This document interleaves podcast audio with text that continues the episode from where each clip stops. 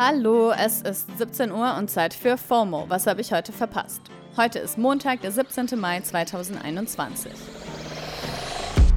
Jo, diese Woche bin ich wieder da. Mein Name ist Dana Sarin und heute geht es um Elifs Auftritt beim Free ESC, den Internationalen Tag gegen Homo, Bi, Inter- und Transfeindlichkeit und nicht mehr nur AstraZeneca für alle.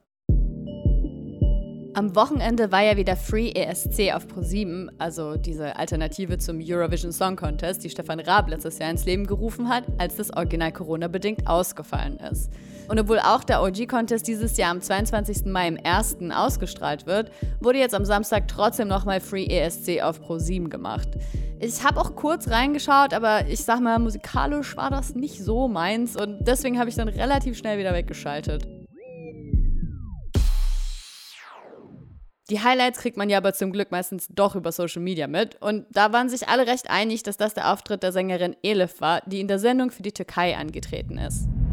Für den Auftritt hat sie sich ein blaues Auge geschminkt, was ich dann eben auch am nächsten Tag in vielen Posts gesehen habe. Und sie wollte damit und mit ihrem Song Alles Halal auf Gewalt gegen Frauen und LGBTQI-Personen hinweisen. Besonders im Hinblick auf die Heimat ihrer Eltern, der Türkei. Mit dem Austritt aus der Istanbul-Konvention habe die in Elifs Worten einen weiteren Rückschritt gemacht.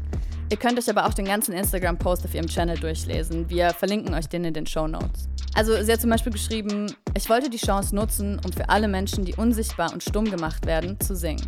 In meinem Song Alles Halal geht es um den inneren Kampf junger Menschen, die sich zwischen starren religiös begründeten Regeln und ihrem Freiheitsdrang gefangen fühlen. Es geht um Menschen, die sich in den Schlaf weinen, weil sie glauben, in die Hölle zu kommen, weil sie ihren Freund geküsst oder ein Glas Jackie Cola getrunken haben. Dabei geht es ihr nicht darum, ihre Religion zu verteufeln, was sie im Post auch direkt klarstellt. Versteht mich nicht falsch. Ich wollte und will damit nicht den Islam angreifen. Ich bin selbstgläubig. Aber ich glaube auch an die Freiheit. Über 63.000 Likes und 3.000 überwiegend sehr positive Kommentare zeigen, sie ist damit nicht allein.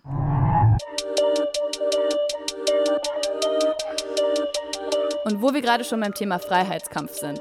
Heute ist der internationale Tag gegen Homo, Bi, Inter- und Transfeindlichkeit.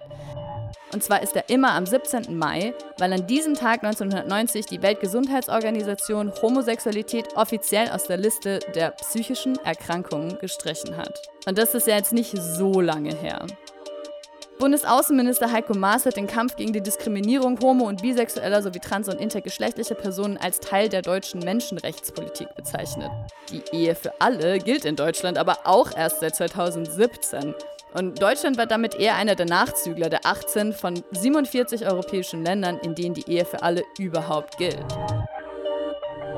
Österreich war mit 2019 sogar noch später dran. Trotzdem rühmt man sich in der Politik jetzt also gerne mit Inklusion, dies, das. Aber wie gut es damit wirklich steht, habe ich den zauberhaften Suher Jasmati gefragt. Zusammen mit Dominic Jalö macht er den Barbecue, also Black Brown Queer Podcast, in dem eben auch vor allem Perspektiven von BIPOX aus der queeren Community zur Sprache kommen sollen. Den kann man natürlich auch hier auf Spotify hören. Hey Suher, wo siehst du denn auf politischer Ebene in Bezug auf LGBTQI-Rechte in Deutschland noch Handlungsbedarf? Hallo Hayati. Ich glaube, was es zuerst braucht, ist ein groß angelegtes und professionelles Monitoring zu queerfeindlichen Einstellungen in der Gesellschaft und in öffentlichen Institutionen wie Universitäten, Behörden, Schulen und so weiter, damit dort eben konkrete Maßnahmen zur Verbesserung der Situation von nicht cisgeschlechtlichen und nicht heterosexuellen Menschen dann getroffen werden können.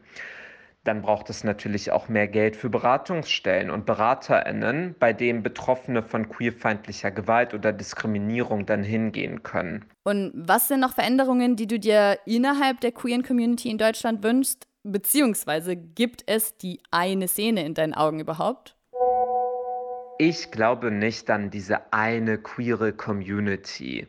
Warum? Weil meiner Meinung nach die Realitäten von queeren Menschen einfach viel zu verschieden sind und es damit nicht angebracht wäre, wenn wir so tun würden, als ob wir alle gleich wären. Jens Spahn beispielsweise hat eine ganz andere Realität als eine queere geflüchtete Person in Deutschland mit unsicherem Aufenthaltsstatus. Und ich wünsche mir, dass wir mehr über diese verschiedenen Privilegien und Machtverhältnisse, die neben unserer queeren Identität existieren, sprechen und darüber reflektieren, wie wir diese Ungleichheiten mehr abbauen können. Dazu gehören meiner Meinung nach aber auch Diskussionen über Kapitalismus, Rassismus und Grenzpolitiken. Danke, Suher. Also wie bei allen Diskriminierungsformen sollte man sich auch hier intersektional mit dem Thema beschäftigen. Juni ist ja auch Pride Month und es bleibt jetzt natürlich spannend, inwieweit Veranstaltungen stattfinden können. Die Inzidenz sinkt ja glücklicherweise gerade und die Impfprio ist auch seit heute in Berlin, Bayern und Baden-Württemberg aufgehoben. Man könnte fast meinen, die gehen da alphabetisch vor. Nun ja, das bedeutet konkret, dass alle Menschen unabhängig von Vorerkrankungen, Berufsgruppen etc., nach denen eben vorher die Impfreihenfolge priorisiert wurde, jetzt theoretisch einen Impftermin bekommen können. Und zwar nicht mehr nur für AstraZeneca. Theoretisch. Weil jeder, der auch innerhalb der Prio-Gruppen mal versucht hat, einen Termin zu bekommen, weiß, so einfach ist das gar nicht. Der Impfstoff ist immer noch knapp und die Ärztinnen können natürlich trotzdem nach einer für sie sinnvollen Reihenfolge gehen. Naja, thank God for Memes. So gibt's wenigstens eine kreative Output-Möglichkeit für den ganzen Impfterminfrust bald. Das war's für heute mit FOMO und wir hören uns morgen wieder hier auf Spotify. FOMO ist eine Produktion von Spotify Studios in Zusammenarbeit mit ACB Stories. Folgt uns doch mal.